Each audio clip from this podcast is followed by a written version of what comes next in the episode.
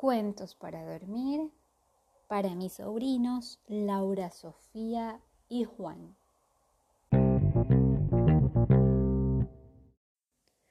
Hoy continuamos con la lectura del libro Mago por casualidad de la autora Laura Gallego.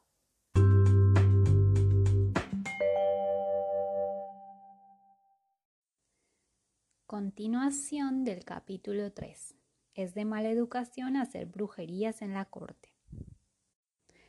Quedamos en que Ratón había escapado. ¿Cómo sigue? Los momentos siguientes fueron confusos. Ratón corría que se las pelaba por el palacio. Maldiocus iba detrás lanzando rayos y centellas que el aprendiz esquivaba como podía. Tras ellos volaba Calderaus gritando ¡Contraataca! ¡Contraataca! Y por último corría Lila. No se sabe muy bien por qué. Jadeando, Ratón entró por una enorme arcada sin saber lo que había detrás, y fue a parar al salón del trono y a la elegante recepción organizada por el rey. Se detuvo en seco. Maldeocus también tuvo que echar el freno de emergencia, pero un conjuro que llevaba medio lanzado se le escapó sin permiso, y de pronto uno de los invitados quedó convertido en una estatua de helado de piña. El rey los miró fijamente, la reina los miró fijamente, la princesa los miró fijamente, los invitados los miraron fijamente, los criados los miraron fijamente. ¿Y adivinen qué hizo el perro? También los miró fijamente. ¿Qué es esto, Maldeocus? preguntó el rey, frunciendo el ceño. De pronto sintió que alguien le tiraba del manto de armiño y miró hacia abajo. Allí estaba Lila, ensayando su carita de asustada. Ese mago me ha robado mi amuleto y quiere convertir a mi amigo en un helado de piña, lloriqueó señalando a Maldeocus con un dedo acusador. ¡Ay! Ya está otra vez haciendo de las suyas, se quejó la reina con un suspiro. Oh, estos magos son realmente molestos. Me dan dolor de cabeza. Deberías mandarlo a encarcelar, cariño. Maldeocus se puso blanco. Los los invitados murmuraban. El rey no sabía qué hacer. Fuera de aquí, ordenó finalmente. Ya hablaremos más tarde. Maldeocus salió de la sala sin decir esta boca es mía. Ratón aprovechó para escabullirse sin ser visto. La fiesta se reanudó y los invitados siguieron divirtiéndose como si nada hubiera pasado. Pero la princesa se quedó mirando con curiosidad la puerta por la que había salido ratón. No tenía intención de casarse por el momento y aquellas recepciones para encontrarle marido le parecían muy aburridas. Pensativa, embadurnó su dedo índice del lado de piña antes de que la estatua se derritiese del todo y se lo llevó a la boca.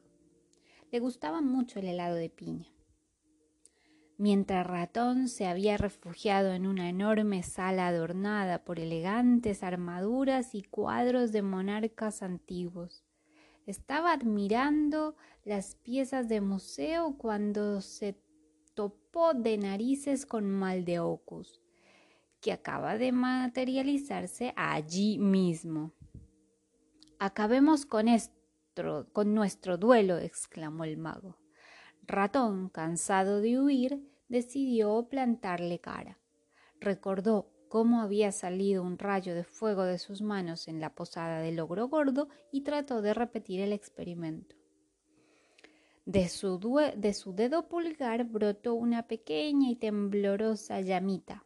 Maldiocus se destornillaba de risa y el chico se sintió muy humillado. Ahora verás, gritó el ratón y levantó las manos como le hubiera visto hacer a él. ¡Cabum! Y un enorme estallido de fuego salió de entre sus dedos. Ratón cerró sus ojos, pero cuando los volvió a abrir, la sala entera estaba arrasada y Maldeocus ya no se reía. Tenía la cara tiznada del hollín y la túnica y las barbas chamuscadas. ¡Oh! Vaya. Fue lo único que dijo el mago real. ¡Ja, ja! Toma eso, alacrán ponzoñoso, se oyó la voz del cuervo Calderaus desde las alturas. Tú, empezó Maldeocus, pero no pudo seguir. Seguramente no le quedaban más insultos animales en su repertorio. Tú, cucaracha pestilente, soltó por fin muy satisfecho. Aún no me has vencido. Yo tengo el amuleto y se llevó las manos al bolsillo y le cambió la cara. ¡El amuleto! gritó. Empezó a registrar todos los bolsillos de su túnica, que no eran pocos, y a lanzar al suelo todos los trastos inútiles. Ratón se admiró de todo lo que cabía en una túnica de mago y decidió que se compraría una igual. Maldiocus empezó a tirarse de las barbas desesperado.